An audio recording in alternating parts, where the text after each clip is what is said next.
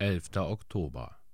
Und der König Joas gedachte nicht an die Liebe, die sein Vater Jojada ihm erwiesen, sondern brachte dessen Sohn um. 2. Chroniker Kapitel 24 Vers 22 Es fehlte Joas an festen Grundsätzen. Ich möchte ihn deshalb als warnendes Beispiel hinstellen. Begnüge dich nicht mit äußerem Schein, ohne wahre Herzensfrömmigkeit. Es genügt nicht, ein richtiges Glaubensbekenntnis abzulegen. Du musst ein erneutes Herz haben. Wenn der Heilige Geist nicht eine neue Geburt in dir gewirkt hat, so wirst du, der du dich so leicht zum Guten leiten lässt, dich ebenso leicht vom rechten Weg abbringen lassen. Joas ließ sich nicht warnen. Gott sandte Propheten, um das Volk zu ermahnen, aber sie nahmen es nicht zu Ohren.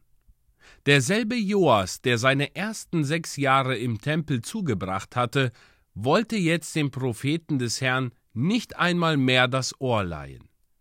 Er war ehemals ein großer Eiferer für die Wiederherstellung des Tempels gewesen, aber jetzt beachtet er die Boten Gottes nicht.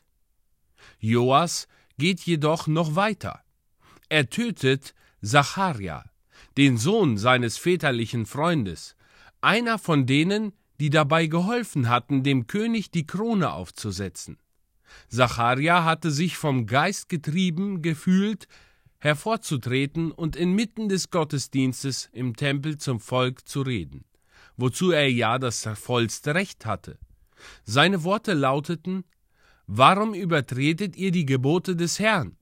Das bringt euch kein Glück, denn weil ihr den Herrn verlassen habt, wird er euch auch verlassen.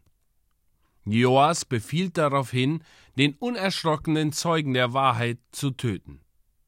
Seht, wie hart und grob Joas geworden ist.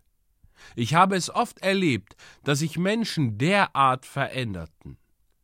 Ich glaube, die schlimmsten Feinde und Verfolger des Christentums sind aus denen hervorgegangen, die vorher milde und weichherzig waren.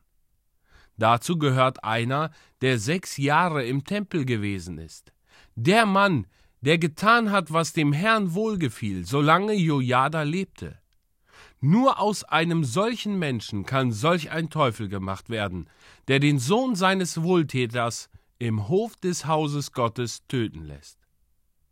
Ach, gäbe es doch eine Charakterversicherungsgesellschaft. Bei Menschen gibt es keine solche Versicherung. Nur bei Gott sind wir wirklich wohl verwahrt.